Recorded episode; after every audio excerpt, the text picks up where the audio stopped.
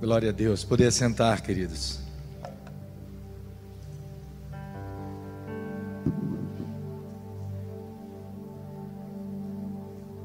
É bom estar aqui nessa noite, numa noite de festa, aniversário da igreja. E eu quero dizer aos irmãos que eu não conheço o pastor Sinaldo há muito tempo.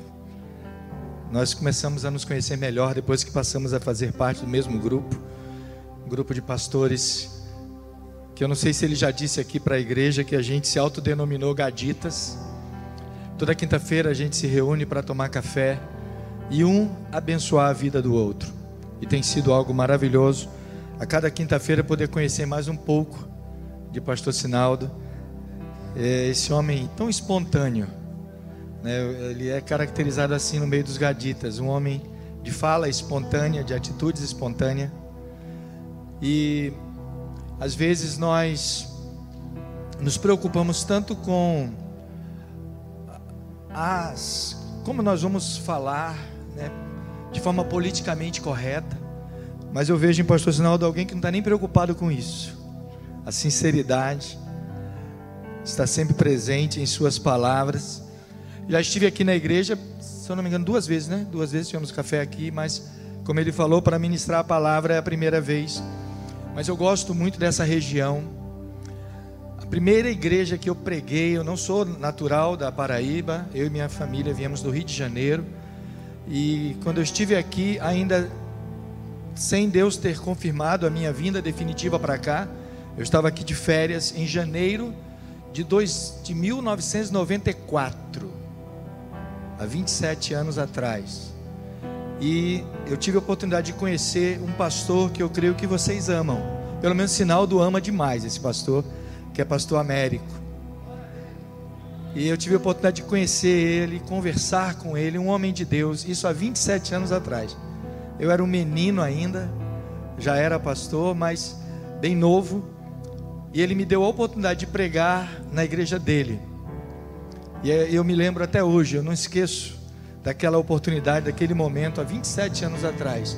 E depois Deus fez o chamado para nós estarmos aqui, nós viemos e estamos aqui há 27 anos. Minha esposa está comigo, pedi que ela fique de pé. A bispa Simone, que eu costumo dizer que meu ministério se entrelaça com o dela, porque somos uma só carne. Então o ministério dela é o meu, o meu é o dela. Eu louvo a Deus por Deus ter colocado uma mulher também com um chamado na minha vida, porque é sinal de uma coisa que eu não me preocupo na igreja, apesar que não gera preocupação na igreja, né? Que é o sexo feminino. Nenhuma mulher dá dor de cabeça, mas aquela que um dia vier a ter dor de cabeça, não a dar, a ter, a minha esposa vai cuidar dela. Eu não me preocupo com isso. Eu cuido só dos nós cegos, né? É assim mesmo. Minha filha Rebeca, minha caçulinha, fica em pé aí para a igreja ver como você é linda, puxou o pai e a mãe também. Puxou toda a beleza do pai, o pai ficou sem beleza nenhuma, né? Ela levou tudo. Deus me deu ainda outros três filhos que não estão aqui. é, Lucas, o mais velho, Jonatas, o do meio, e nos deu uma filha da Indonésia, Wiwin, que hoje reside em São Paulo, casada com um pastor. E eu faço me acompanhar também da família de Jean e Kívia, fica em pé aí com os dois filhos né, seu casal de filhos. Jean está me acompanhando sempre agora porque ele é meu media man. Querido, eu confesso, eu me enrolo quando eu tento usar o Instagram. E todo mundo puxava minha orelha. O senhor deve usar, deve fazer. E eu não, não sabia, eu confundo aquele negócio todo de. de, de é que eu nem sei, nem sei os nomes. Tem negócio que a gente coloca, eu penso que vai ficar a vida toda e sai depois de 24 horas. Eu fico com raiva. Aí depois eu boto coisa que não é para botar. Aí eu disse para ele: olha, você está contratado e ele perguntou qual era o salário, eu falei as bênçãos dos céus, né? Então Deus abençoe Jean, ele está aí cobrindo a minha pregação hoje. Amanhã ou terça-feira estará colocando no podcast, não é isso? Quem quiser depois ouvir de novo a pregação está lá. Queridos, as crianças fizeram uma prévia para a pregação, né? Quando elas cantaram sobre Lázaro. E é sobre Lázaro que nós queremos pregar nessa noite. Vá abrindo aí, enquanto eu bebo água, vá abrindo a sua Bíblia em João capítulo 11.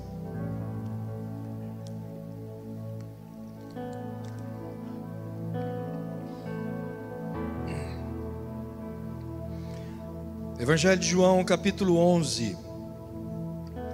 Bom seria ler todo o capítulo, mas para tomar para não tomar tempo, perdão, eu vou ler apenas alguns versículos. Amém. Pode deixar acesa, viu, querido? Depois porque eu quero ficar olhando para as fisionomias lindas dos irmãos. Deixa eu achar aqui que eu esqueci de abrir a minha própria Bíblia. Pronto. Evangelho de João, capítulo 11. Eu vou ler do primeiro versículo, do versículo 1 até o 4. Depois vamos saltar lá para o 32 e eu vou ler do 32 ao 44. Ok? Todos abriram, ligaram, acessaram. Tudo aí, ok? Vamos lá. Então, capítulo 11, a partir do versículo 1 diz assim: Havia um homem chamado Lázaro, ele era de Betânia, do povoado de Maria e de sua irmã Marta. E aconteceu que Lázaro ficou doente. Maria, sua irmã, era a mesma que derramara perfume sobre o Senhor e lhe enxugara os pés com os cabelos. Então as irmãs de Lázaro mandaram dizer a Jesus: Senhor, aquele a quem, a quem amas está doente. Ao ouvir isso, Jesus disse: Essa doença não acabará em morte, é para a glória de Deus, para que o Filho de Deus seja glorificado por meio dela. Vá lá para o versículo 32 agora. que diz assim: Chegando ao lugar onde Jesus estava e vendo, Maria prostrou-se aos seus pés e disse: Senhor, se estivesses aqui, meu irmão não teria morrido. Ao ver chorando Maria e os judeus que a acompanhavam, Jesus agitou-se no espírito e perturbou-se. Onde o colocaram? perguntou ele. Vem e vê, Senhor. Responderam eles. Jesus chorou. Então os judeus disseram: Vejam como ele o amava. Mas alguns deles disseram: Ele que abriu os olhos do cego não podia ter impedido que este homem morresse? Jesus, outra vez, profundamente comovido, foi até o sepulcro. Era uma gruta com uma pedra colocada à entrada. Tirem a pedra, disse ele. Disse Marta, irmã do morto: Senhor, ele cheira mal, pois já faz quatro dias. Disse-lhe Jesus: não falei que se você cresce veria a glória de Deus? Então tiraram a pedra. Jesus olhou para cima e disse: Pai, eu te agradeço porque me ouviste, e sei que sempre me ouves, mas disse isso por causa do povo que está aqui, para que creia que tu me enviaste. Depois de dizer isso, Jesus bradou em alta voz: Lázaro, venha para fora. O morto saiu com as mãos e os pés envoltos em faixas de linho e o rosto envolto num pano. Disse-lhes Jesus: Tirem as faixas dele e deixem-no ir. Palavra de Deus, amém, queridos? Queridos, milagre. Um dia especial, um dia de aniversário, 21 anos dessa igreja. Comentava com o pastor que até pouco tempo atrás, segundo o Código Civil, era o ano da maioridade, agora passou a ser 18 anos. Mas 21 anos é um, uma data simbólica, é três vezes o número da perfeição, é um ano de jubileu muito bonito, muito lindo que essa igreja celebra. E mesmo em meio a tanta alegria, a tanta festa, estamos envoltos em situações e circunstâncias que tentam a todo momento roubar a nossa alegria, tentam cercear a nossa liberdade, tentam determinar aquilo pelo qual devemos pensar, falar, agir, crer. E com isso, travamos uma batalha que nem é uma batalha física, podemos assim dizer, mas é muito mais uma batalha mental mesmo. Por isso que o apóstolo Paulo ele vai dizer que a nossa guerra ela não é contra a carne, nem contra o sangue, mas é contra os principados, contra as potestades na região celeste. E essa região é aqui, ó. É onde habita o Espírito Santo de Deus. E você trava essa batalha todo santo dia. Porque nós somos, como diz Tiago, inclinado a fazer o que não devemos, a pecar, somos inclinados à carne, ao pecado. O apóstolo Paulo vai dizer que o bem que ele quer fazer, ele não faz, o mal que ele não quer, esse ele faz. Miserável homem que somos, porque somos atraídos. Mas no meio a essa luta, nós somos mais que vencedores, por meio daquele que nos amou. E milagre, segundo Qualquer pesquisa que você for fazer, hoje não pesquisa mais nos dicionários da vida, hoje nós pesquisamos no Google. É mais rápido e mais fácil. Ele diz que milagre é um ato ou acontecimento fora do comum, inexplicável pelas leis naturais. É um acontecimento formidável e estupendo. Uau! Você já viveu algum milagre na sua vida? Eu quero dizer que você está hoje aqui é um milagre porque somos entregues à morte todo dia. Mas por todas as coisas somos mais que vencedores. Então você está aqui é um milagre. Quantos aqui podem trazer à memória alguém que você conhecia, nem que fosse só de vista, nem que fosse só das redes sociais, que foi acometido dessa doença maligna, desse Covid e faleceu? Você conhece alguém? Mas você está aqui. Olhe para a pessoa que está do teu lado e diga para ele assim: Você é um vencedor em nome de Jesus. Queridos, olhando para esse texto, eu quero destacar algumas coisas, e com a ajuda de vocês, poder aprender um pouco mais da palavra de Deus. O Evangelho de João é um evangelho muito especial. João, ele é diferente na sua forma de narrar a história de Cristo dos demais outros evangelhos, Mateus, Marcos e Lucas. Tanto é que os três primeiros evangelhos são chamados de evangelhos sob a mesma ótica, mas João ele tem um quê todo especial de tratar o ministério de Jesus. João ele se preocupou não em registrar todos os milagres de Jesus, mas ele se preocupou em registrar milagres chaves. Em todo o seu evangelho, nos seus 20 capítulos, ele só registra sete milagres. Inicia com o casamento em Caná da Galiléia, Jesus transformando água em vinho. E o último milagre é registrado está aqui no capítulo 11, quando ele ressuscita Lázaro. E quando nós olhamos para esse texto, aprendemos muitas coisas, coisas tremendas. Que bom seria se pudéssemos dissecar cada versículo desse capítulo que é maravilhoso. E eu quero fazer um desafio a você. A eu sei que eu quero crer nisso, né? Que se você é uma, é uma pessoa que tem aprendido bastante com o pastor Sinaldo aqui, eu creio que você lê a Bíblia todo dia, amém? Ih, rapaz, já foi um amém meio, meio meia boca, né? Nem que seja aquele versículo que o, o, a, o celular te empurra pela goela, né? Tem gente que baixa nos aplicativos, aí todo dia aparece um versículozinho para você. O que nós às vezes não fazemos e é tão importante fazer é meditar na palavra. Cada vez que nós meditamos, nós aprendemos coisas tão tremendas. E eu quero desafiar você a fazer isso.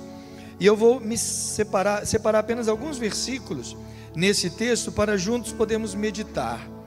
Primeira coisa que eu quero destacar nesse texto tão fantástico da ressurreição de Lázaro que eu creio que você já tinha ouvido falar dessa história, eu creio que você já tinha lido, eu creio que o pastor Sinal já deve ter pregado muitas vezes sobre a ressurreição de Lázaro. Então, algumas coisas que eu venho a dizer aqui talvez seja repetição para você, mas a didática diz que o repetir é bom porque traz aprendizado e traz a fixação na nossa mente. Mas de nada vale aprender se não colocar em prática. Então assuma o compromisso de você sair daqui colocando em prática algumas coisas que você vai aprender aqui. Eu posso ouvir agora um amém? acordaram. Então a primeira coisa que eu quero destacar nesse texto é que ele nos ensina que devemos depender. Se você quer um milagre na tua vida, né? Você precisa aprender a depender única e exclusivamente de Jesus. Vivemos uma época em que a nossa dependência ela é questionada.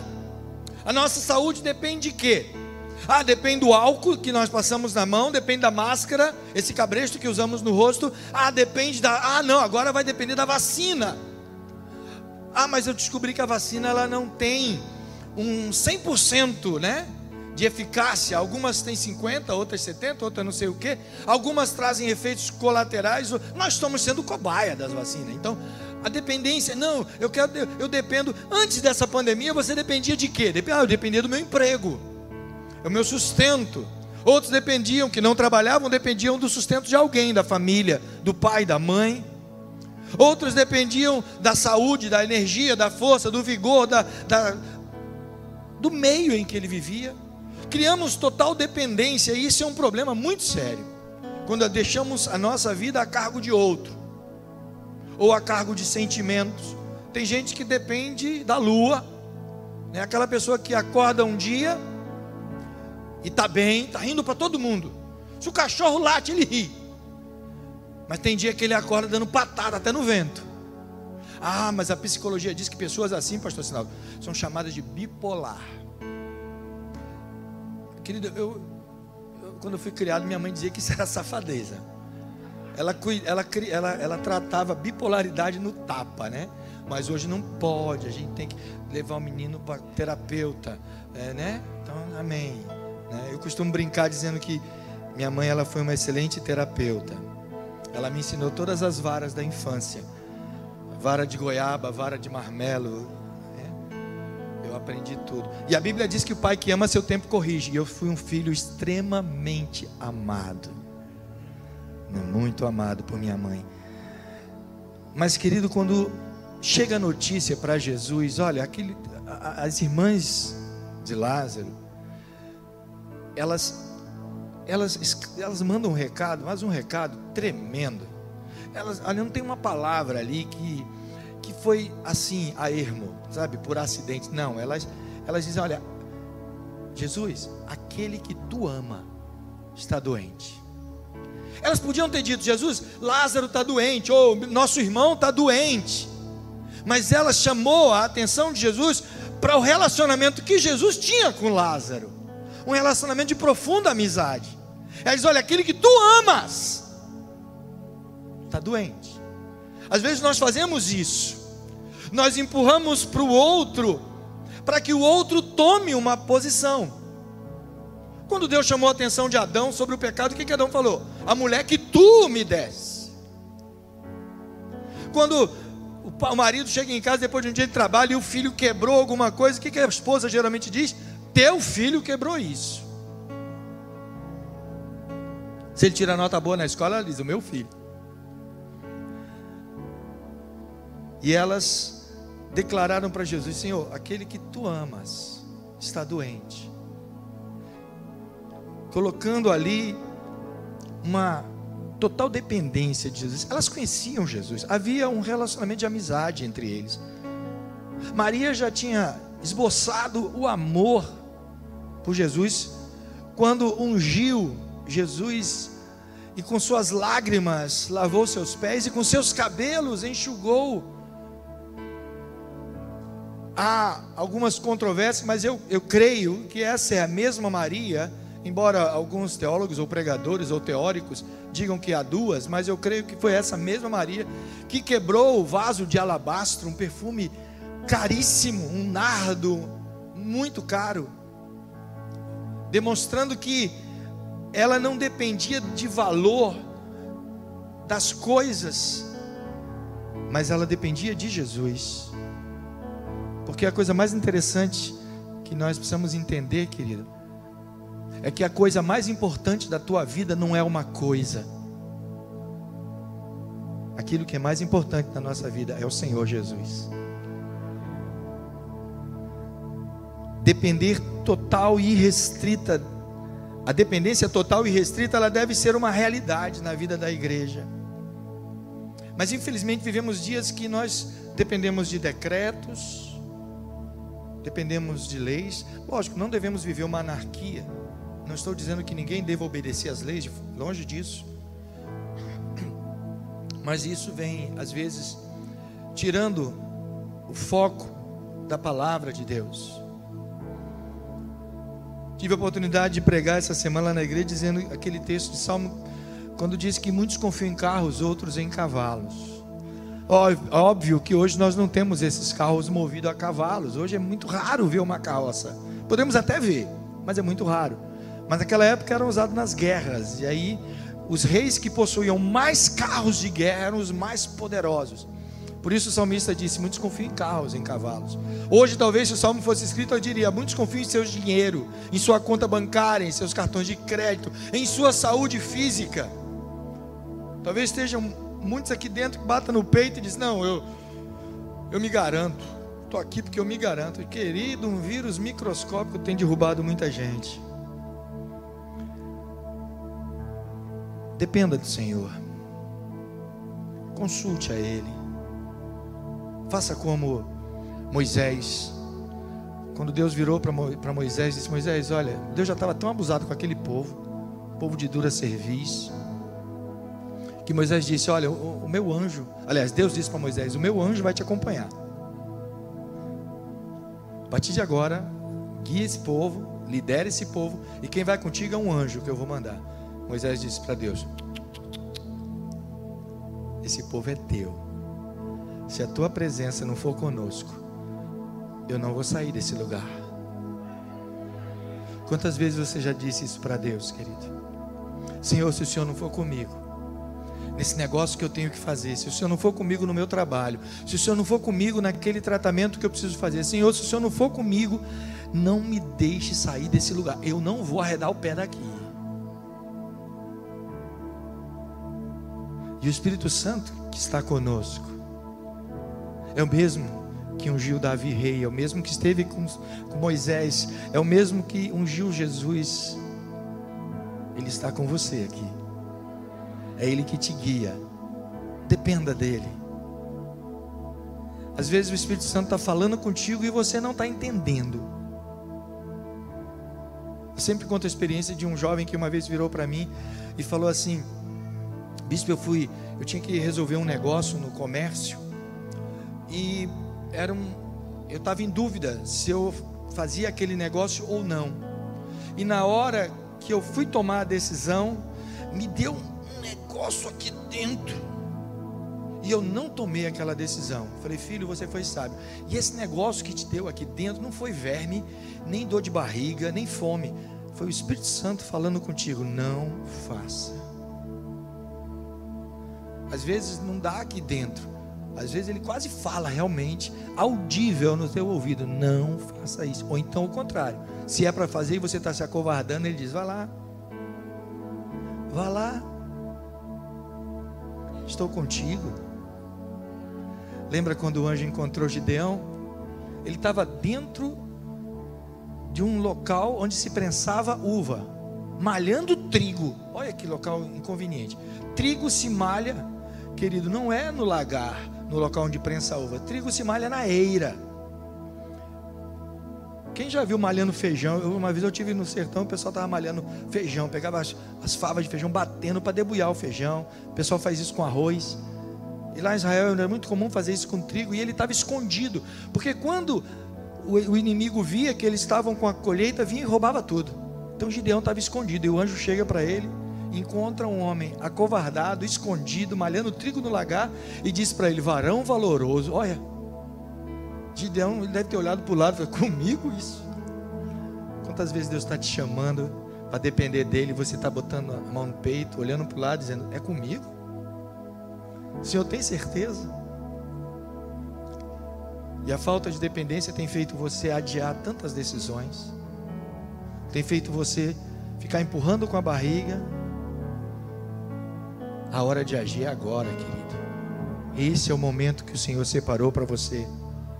Dependa dele e faça a sua parte. Eu, eu, quero, eu quero crer que se você chegou aqui nessa noite com dúvida sobre algo que você tem que fazer, o Senhor está dizendo: faça, eu estou contigo. É hora de decisão. Está em dúvida se tem que mudar de emprego, mas nesse período de pandemia, se o Senhor mandou, faça, querido. Ele tem algo melhor para você.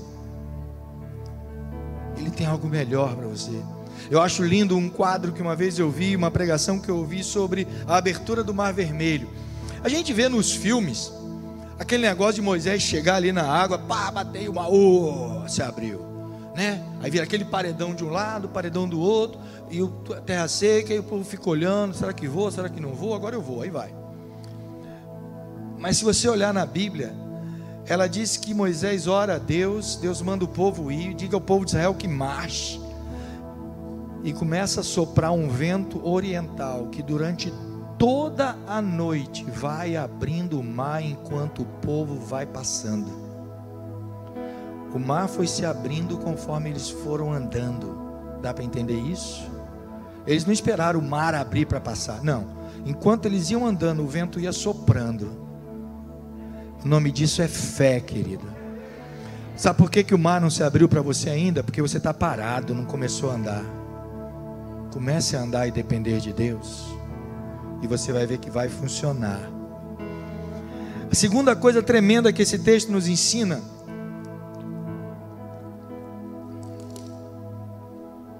Jesus vai até lá e tá, tem toda uma, uma circunstância ali. Quando Jesus chega, as duas irmãs se deparam com Jesus uma vai até Jesus e a outra não. A outra fica até que Jesus se encontre com ela. A primeira que vai até Jesus é Marta. Marta vai até Jesus. E eu fico imaginando Marta, aquela mulher, sabe, forte, aquela mulher que muita gente condena, às vezes porque ela na casa se preocupou em servir a Cristo e se, se envolveu com tantas atividades enquanto Maria estava ali nos, no colo de Jesus deitado, ouvindo ele, mas Marta estava cuidando daquilo que precisava ser feito, e muitas vezes a gente critica Marta, joga pedra em Marta, reclama de Marta, mas Marta tem um papel fantástico, ela é a força daquela família. E Marta chega para Jesus e diz assim: Jesus, se tu estivesse aqui, meu irmão não teria morrido. E Jesus diz para Marta: Marta, se você crê, você verá a glória de Deus. Mas já quando Maria se encontra com Jesus é diferente o texto diz que ela se joga a seus pés.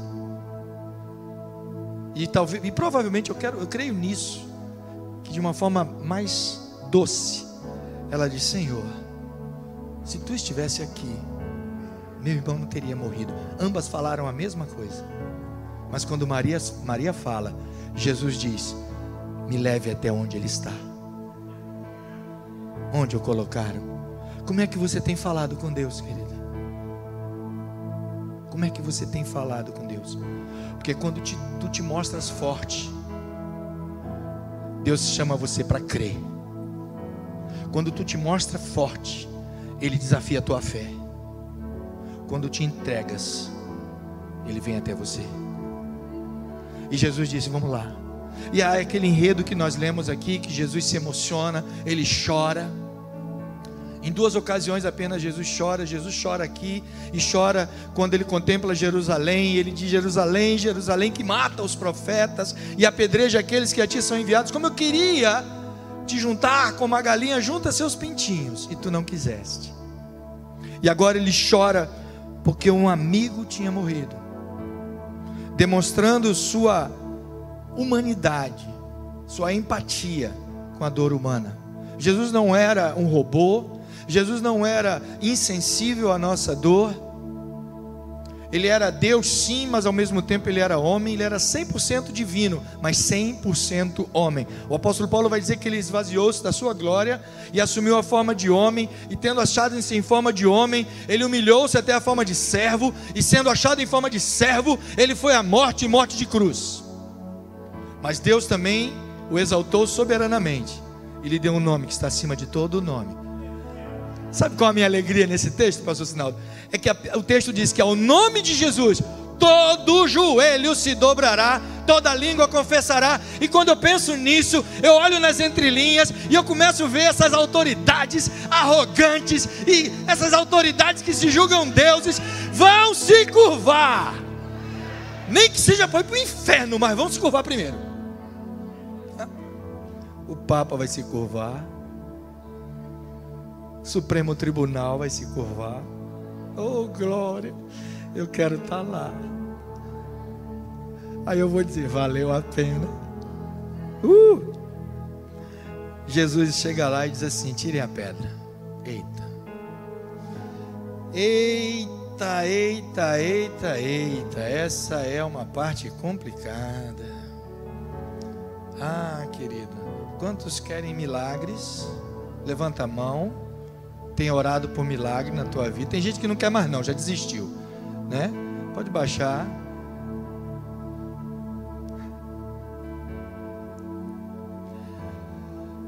Vai ter que tirar a pedra, pai. Eu não sei qual é a pedra na tua vida. Vai ter que tirar. A pedra é o empecilho. Eu não sei que tipo de empecilho tem na tua vida. Geralmente citamos aqueles empecilhos mais comuns, né? Falta de fé, esfriamento espiritual, aquele irmão que foi para a pandemia e não voltou mais, está passeando na pandemia até hoje. É, nasceu, disseram que nasceu uma nova igreja, a igreja em casa. Um jovem na igreja lá me perguntou assim: Bispo, está sabendo aí que agora existe uma nova igreja? Eu falei: Qual? A, a igreja dos desigrejados. Vou ter. Essa é nova, os desigrejados. Aí ele me perguntou assim: Eu estou preocupado com uma coisa. Eu falei: Diga, meu filho, os desigrejados vão para o céu? Eu falei: Meu filho, a Bíblia diz que Jesus vem resgatar a igreja, a noiva. Não fala que vai resgatar os desigrejados. Hebreus capítulo 10, versículo 25. Não abandone a igreja, não abandone a congregação, como é costume de alguns. Venha, a comunhão está aqui, na casa do pão. Venha se alimentar, querido. Está transmitindo? É ali ou aqui? Onde é? Aqui? É lá? Está dando zoom na minha cara agora? Volte. Se liga. Dá para ser crente em casa? Não. Se você está pensando que dá para ser crente em casa, eu vou, eu vou fazer um, um vou chamar você para fazer um teste. Vocês também aqui pode fazer um teste para saber se dá para ser crente em casa, tá certo? Você promete? Quem vai fazer o teste? Uh, não sabe nem qual é, são tudo doidos, né? Quando eu falar qual é o teste, vão desistir na hora. O teste é o seguinte: o que, que o apóstolo Paulo diz? Que nós somos membros de um corpo que a cabeça é Cristo, não é isso? Que parte do corpo tu é? Eu não sei. Talvez você seja o dedo mindinho, talvez seja o fígado, talvez você seja a unha, talvez você seja um braço, uma mão, eu não sei que parte do corpo tu é. Rafa deve ser a boca, né? Porque o bicho canta, né, rapaz? Cadê ele? Tá escondidinho ali. Te amo também, viu, meu filho? Querido, mas cada parte é importante. Cada parte é importante. E come também, né? Então a boca é fantástica, né? A parte do corpo maravilhosa. O estômago agradece. Então, querido, eu queria que você fizesse o seguinte: para você que pensa que pode ser crente em casa, e você que falou que vai fazer esse teste, o teste consta o seguinte: você vai chegar em casa hoje, certo? Depois você chegar, lanchar, trocar de roupa e tal, aí você vai lembrar: ei, o bispo falou fazer o teste, vou fazer agora. Você vai na cozinha, vai pegar um, um, um paninho de prato pequeno, vai abrir assim na mesa ou na pia, vai pegar aquela faca de cortar carne, aquela bem afiada, é. Aí você vai colocar o dedo mindinho em cima do pano e vai pegar a falange, essa pontinha do dedo que tem a unha. Não serve para nada. Só serve para a mulher gastar esmalte e para coçar a orelha. Só isso coloca e corta fora. Hã? É, arranca fora. Embrulha no paninho. Passa um remedinho aqui para parar de sangrar. Pega aquela falange com a unha que você cortou, embrulha e coloca em cima da geladeira. E deixe lá uma semana. O que, que vai acontecer com ela? Vai apodrecer. Ué, não vai ficar boa não? Você é membro de um corpo. Como é que você quer ficar fora do corpo? Tudo que sai do corpo apodrece. Já parou a pensar? Apodrece, querido, morre. O que sai do corpo morre. Aí acontece um negócio interessante, pastor. Tem gente que passa um mês, dois meses sem vir na igreja e quando vem, vem com vergonha. Se você visitar ela, ligar para ela, mandar um zap, volte, meu irmão, eu estou com vergonha. Porque quando eu entrar na igreja, todo mundo vai olhar para mim. É ou não é? Tu não pensa assim? Todo mundo vai olhar para mim. Sabe por que todo mundo está olhando para tu? Tu está fedendo. Está podre. Um mês fora. Apodreceu. Tu entra, todo mundo sente. Então não saia do corpo, não, senão apodrece.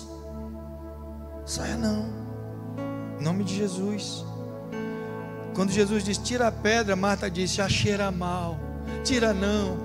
Tem gente assim. Jesus quer fazer um milagre na tua vida, ele diz para você: tira a pedra, qual é a pedra? É os teus pecados, querido, de, de, estimação. Tem gente que tem pecado de estimação, é aquele teu vício de internet, vai lá para os sites que não deve acessar, pornografia, é aquela mania de mentir, gastar o que não, não tem. Tem gente que acha que pecado é só, sabe, adultério, fornicação, roubar, matar. Não, pecado é você também gastar o que não tem. É o consumismo. Já ensinei isso para minha igreja.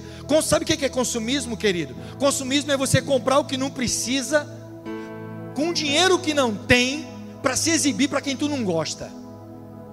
Essa é a verdade. E está pecando. O pecado da glutona, glutonaria tem irmão que ah, eu, eu não peco, eu não roubo, eu não mato, eu não, eu, não, eu não adultero, eu não sei o que, eu não sei o que, eu não sei o que. Mas quando acaba o culto, vira para e diz assim: vamos ali comer uma pizza. Eu comi até foi pelo ouvido. Pecado. Ainda fica dizendo para outro: foi para o rodízio de pizza. Já comi 12 fatias. Está contando no guardanapo. Pecado isso. Quando for comer pizza, não. Olha, duas coisas você tem que fazer: não comer até passar mal e convidar o pastor.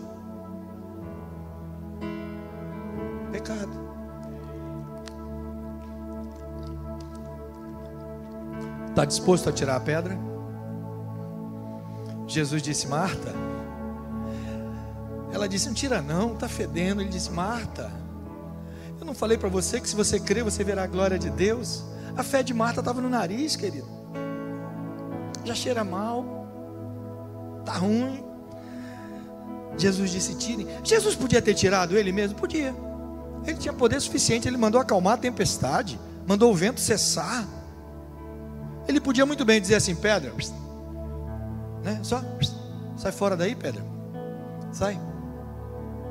Ele é o Senhor dos Senhores. O próprio evangelista João vai dizer que Ele é o Verbo que se fez carne e habitou entre nós. Ele é a palavra.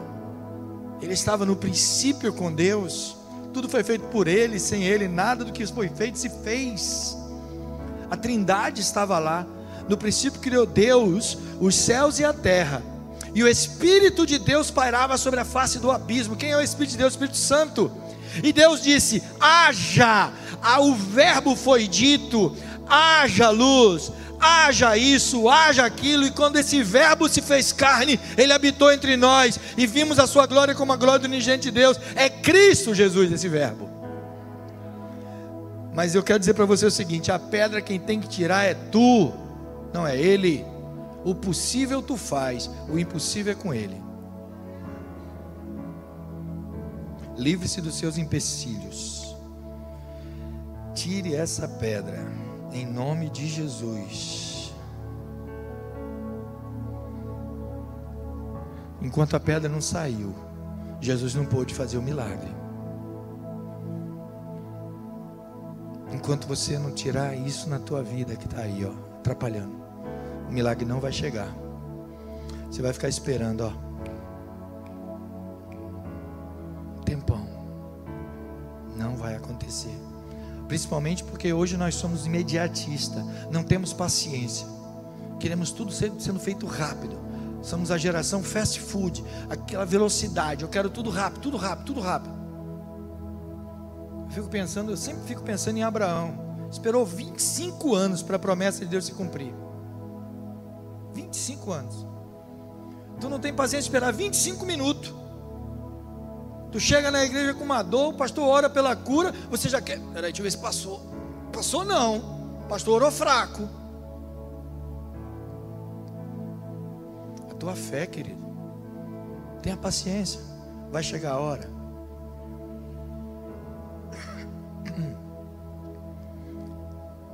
E aí chegamos na parte linda que eu acho desse texto. Quando tiraram a pedra, Jesus levanta os olhos e agradece ao Pai, já sabendo o que ia acontecer. Jesus diz: Lázaro, vem para fora. Só que não foi assim. Às vezes a gente vai ler esse texto, você está em casa fazendo a devocional e diz assim: E tiraram a pedra, Jesus olhou para o céu e agradeceu, papapá, fez a oração. Aí Jesus disse, é, disse em alta voz: Lázaro, vem para fora. Foi assim? Eu não grito igual o pastor Sinaldo, nem vou tentar fazê-lo, senão eu vou passar o resto da, da pregação tossindo. Mas eu fico imaginando Jesus teve que. Jesus não chamou uma pessoa que simplesmente estava ocupada fazendo alguma coisa. Jesus chamou alguém que estava morto. Deu para entender? Segundo a própria parábola que Jesus contou do rico e Lázaro, a alma de Lázaro já estava no seio de Abraão. Não estava nem ali, ali estava seu corpo cadavérico. Jesus deu um brado, diz o texto. Ele disse em alta voz, ele gritou para dentro de uma caverna. As cavernas onde sepultavam as pessoas não eram grandes.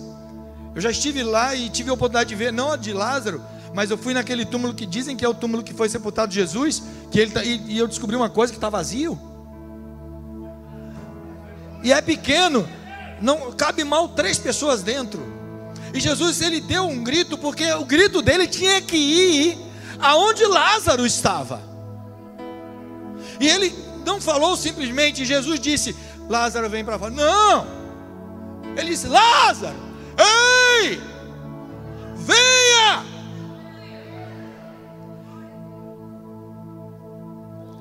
E agora eu te desafio, querido, a olhar nas entrelinhas, porque o texto diz que ele bradou em alta voz, onde o colocaram e tal, vamos lá aqui no texto tirem a pedra, tiraram a pedra, ele agradeceu a Deus.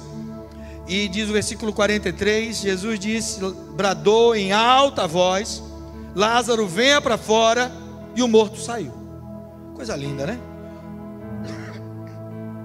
Quanto tempo dura?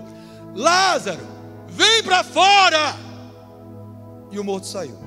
Segundos. Não deu nem um minuto. Mas vamos, vamos olhar nas entrelinhas. É isso que eu chamo de meditar na palavra. Olha que coisa linda as entrelinhas, querido. Vamos analisar primeiro Lázaro. Quatro dias de putrefação. O pessoal diz assim: Lázaro foi embalsamado. Quem embalsamava eram os egípcios. Os judeus perfumavam corpo, não embalsamavam. O embalsamamento tem a, a primícia de retirada dos órgãos internos. Lázaro não passou por isso ele foi perfumado. Tanto que no dia seguinte, no domingo da ressurreição, aliás, no dia seguinte, não, no domingo da ressurreição, terceiro dia depois de Jesus ter sido sepultado, as mulheres foram lá para perfumar o corpo, porque não tiveram tempo na sexta-feira, por conta do, sabat, do Shabat. Então, Lázaro tinha sido perfumado, provavelmente envolto num lençol de linho, em faixas de linho, e tinha um véu, um, um pano, né, cobrindo o seu rosto. Então, quatro dias de putrefação. Eu não sou médico, eu nunca trabalhei em medicina legal, eu não tenho ideia, porque varia de corpo para corpo, mas no tocante, a maioria das vezes, quatro dias de putrefação, sabe como é que está o corpo? Ele está em, já passou daquele processo de enrijecimento, ele está no processo de flacidez e inchaço. O sangue já, se, já virou salmoura, o cérebro já começou um processo de derretimento, os órgãos internos, na sua maioria, já explodiram, já estouraram. Ele está vazando líquido por todos os poros. As juntas já entraram em processo de desligamento, elas estão, elas quebram, quebrantam e soltam do osso. E tanto é que quando encontram algum corpo, os bombeiros encontram algum corpo, tem que tomar maior cuidado para tirar, porque é arriscado você puxar e sair o membro junto. E a, os vermes estão tomando conta, as bactérias já se proliferaram, já está ali um processo. Tanto é que Marta disse: Senhor, já está cheirando mal. Visualizou o estado de Lázaro, fétido, em putrefação. E agora Jesus diz: Vem para fora. Em segundos, querido. E aí eu quero que você veja essa imagem comigo. Eu quero que você entenda essa imagem do poder de Jesus. A igreja é, é, é obediente?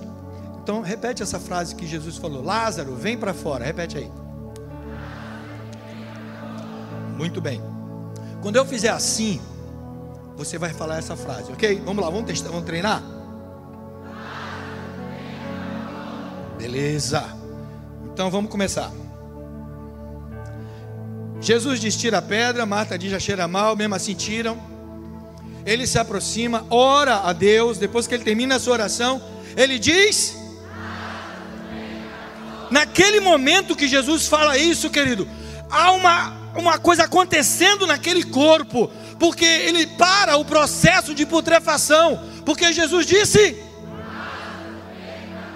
aquilo que estava se decompondo começa agora a se recompor. O sangue vai se recompor, os órgãos internos vai se recompor, o cérebro vai se recompor, porque Jesus disse: o inchaço some, os líquidos param, o organismo começa a se reestruturar novamente, porque Jesus disse: Naquele momento que o corpo já está refeito, há uma voz ecoando no paraíso, e é a voz de Jesus chamando Lázaro, porque Jesus disse: e alguém deve ter catucado Lázaro e perguntado: quem é Lázaro aqui? E ele disse: sou eu. Ele disse: o mestre te chama, volta, volta, volta agora, porque Jesus disse. Aí a alma entra no corpo de novo, ele se levanta e sai do sepulcro. E isso foi um milagre, ou não foi? Imagina o que ele pode fazer na tua vida. Dê uma salva de palmas, Senhor.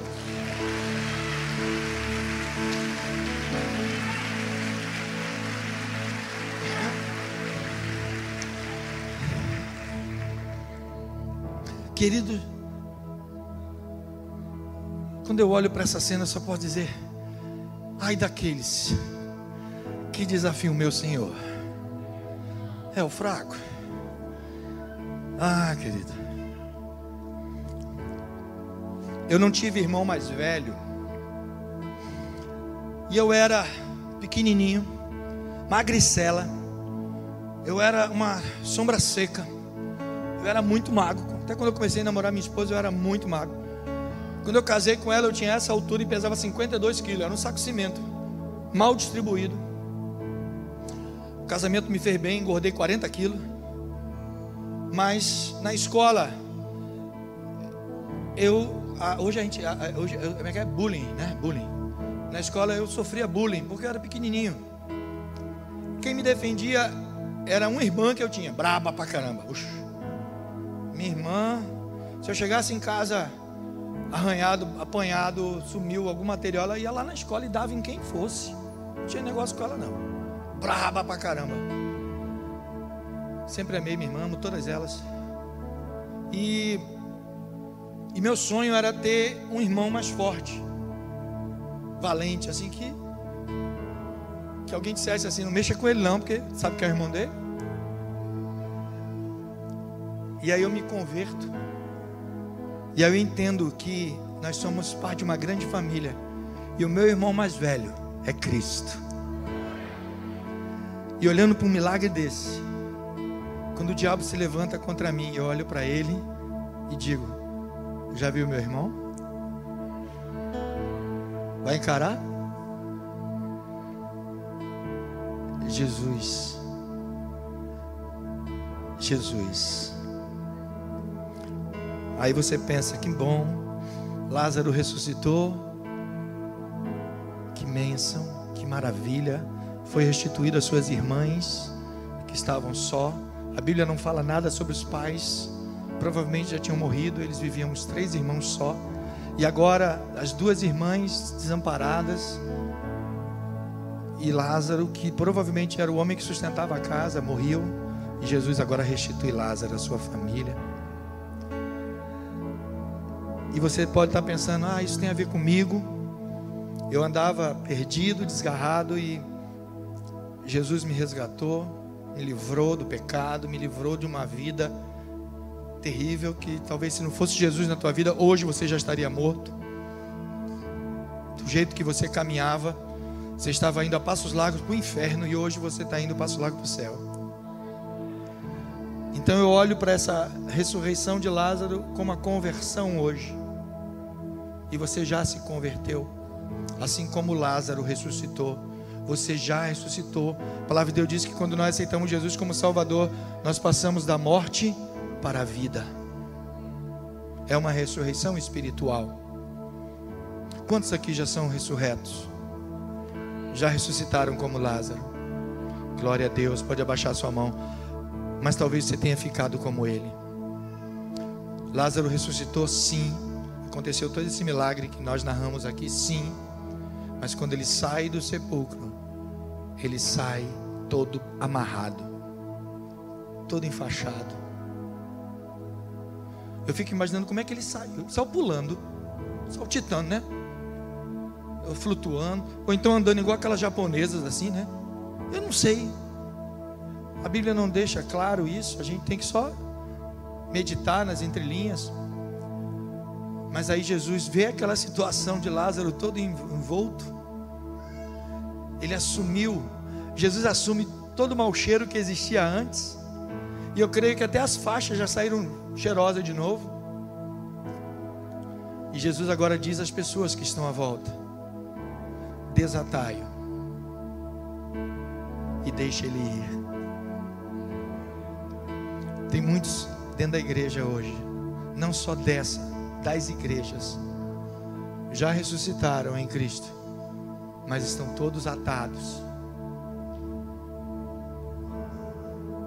Estão verdadeiramente amarrados, não conseguem andar direito, não conseguem fazer a obra de Deus, não conseguem exercer o seu chamado, o seu ministério, os seus dons e talentos que o Senhor colocou nas tuas mãos porque estão totalmente presos. Presos a problemas psicossomáticos, problemas psicológicos, traumas em famílias, problemas no emprego, problemas financeiros, problemas de saúde física, problemas espirituais. E Jesus está dizendo para a igreja: desatai desataio. Olhe para a pessoa que está do teu lado e diga para ela assim, mesmo com a máscara, olhe nos olhos dela e diga assim: em muitas coisas na minha vida, eu preciso da sua ajuda. É por isso que somos igreja. É por isso que há 21 anos essa igreja está aqui. É por isso que somos família. Se você ficar em casa, quem vai te ajudar a desatar?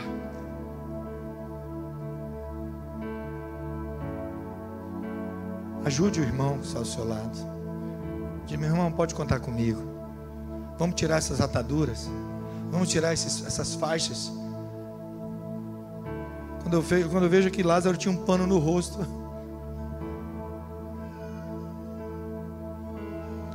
Estamos feito Lázaro. Oh Jesus. Pai, acaba com esse decreto de botar máscara na cara, Senhor em nome de Jesus.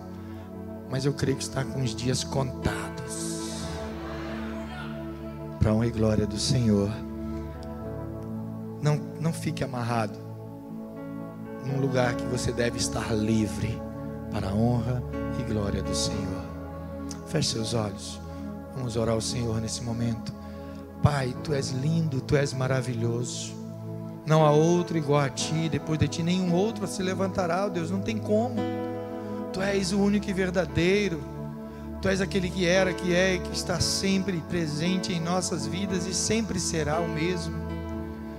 Ó oh Deus, agora nós pedimos pela tua igreja, pelas nossas vidas, pela vida daqueles que estão hoje, ó Deus, tão amarrados, tão presos a tantas circunstâncias e situações, eu não faço ideia o que pode, ó Deus, está incomodando a mente e o coração de teus filhos que pode estar aprisionando eles, o que pode estar, ó Deus, cerceando, ó Deus, o agir, ó Deus, tão poderoso do Espírito Santo na vida deles, ó Deus, o que está impedindo que eles coloquem em prática os seus dons e talentos que receberam de Ti, ó Deus. Quantos estão tão se sentindo tão inseguros, tão amedrontados, ó Deus, tão acovardados diante de uma circunstância e situações que estamos vivendo. O medo, ó Deus, tem invadido a mente e coração de tantas pessoas. Pai, que nessa noite eles sejam libertos de todas essas coisas, ó Deus, que tem amargurado seus corações. Ó Deus, e que essa igreja venha crescer mais e mais, ó Deus, que as vidas que por aqui passarem, ó Deus, possam entender que elas vieram, ó Deus, para serem usadas poderosamente pelo Senhor. Pai querido, damos toda a liberdade para o Deus Santo Espírito agir em nós, no meio de nós e através de nós. Obrigado, Deus. Obrigado, Pai. Porque o Senhor não nos deixa solitários, abandonados, perdidos. O Senhor sempre está conosco. Precisamos de Ti, Pai. Precisamos de Ti a cada dia. Louvado seja o Teu nome, em nome de Jesus. Amém, queridos. E amém. Eu quero dizer para você nessa noite: não acabou, viu? A pregação, sim, mas aquilo que Deus quer fazer na tua vida não acabou. Não acabou. Amém. E antes de eu descer, eu já estava me preparando para descer, pastor. Eu não queria sair daqui sem dar fazer uma pergunta a você. Que às vezes a oportunidade é uma coisa assim tão rápida, tão passageira. Há alguém aqui nessa noite que carece de uma oração porque quer tomar uma decisão na tua vida, a decisão de entregar a sua vida ao controle de Jesus, ou talvez um dia tu já tenha até feito essa decisão, por algum motivo você se afastou e hoje você quer voltar. Se você está nessa situação de hoje querer tomar uma decisão radical, de mudança mesmo, assumir um compromisso, não é comigo, não é com o pastor Sinaldo, nem com a igreja, é com Jesus. Eu queria orar por você antes de eu ir embora. Se houver alguém, faça um sinal assim para mim. Estou tentando enxergar, mas eu Faça um sinal bem alto para mim se houver alguém. Quer voltar hoje? Se afastou? Eu não quero julgar você. Não quero saber nenhum motivo. Mas se é hoje é o dia da tua volta, volte. Eu não sou de insistir muito, eu creio que Deus conhece o teu coração e sabe o momento que Ele está te dando agora. Mas se você tomar essa decisão, mesmo que tardia, Procure alguém da igreja, procure algum líder, um diácono, um pastor, e diga: Pastor, ore por mim, me ajude. E com certeza você vai receber a ajuda que você precisa, em nome de Jesus. Deus te abençoe, querido. Louvado seja o nome do Senhor. Pastor Sinaldo, muito obrigado. Deus abençoe, querido, em nome de Jesus. Rafa, te amo, viu, meu filho?